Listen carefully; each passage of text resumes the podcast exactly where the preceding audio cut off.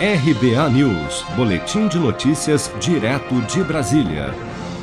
O edital de privatização dos Correios deve ser publicado em abril do ano que vem, com o leilão da estatal logo em seguida.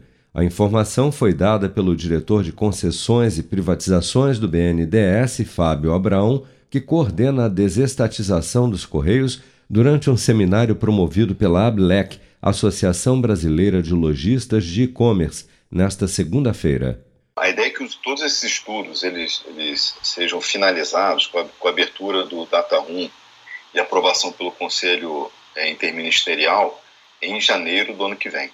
Então, assim, em janeiro do ano que vem, a gente fecha a modelagem, aprova no Comitê Interministerial é, e daí para frente segue para o Tribunal de Contas da União olhar, fazer a revisão que ele faz, né, a publicação do edital e depois do edital leilão. Então, os grandes marcos são é, a abertura do Data Room, nosso plano é que seja é, em janeiro de 22, publicação edital em abril, na sequência o leilão.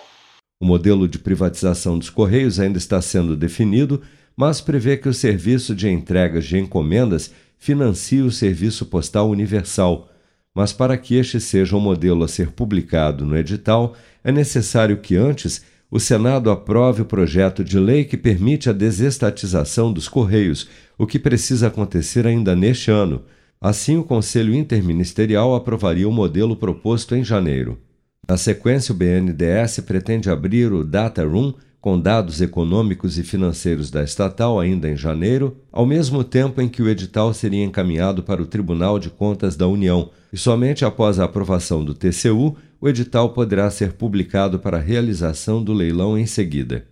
Pelo quarto ano consecutivo, os Correios registraram lucro de mais de 1 bilhão e 500 milhões de reais, mas ainda acumulam um prejuízo de quase 860 milhões, além de dívidas e obrigações a pagar que somam cerca de 8 bilhões de reais.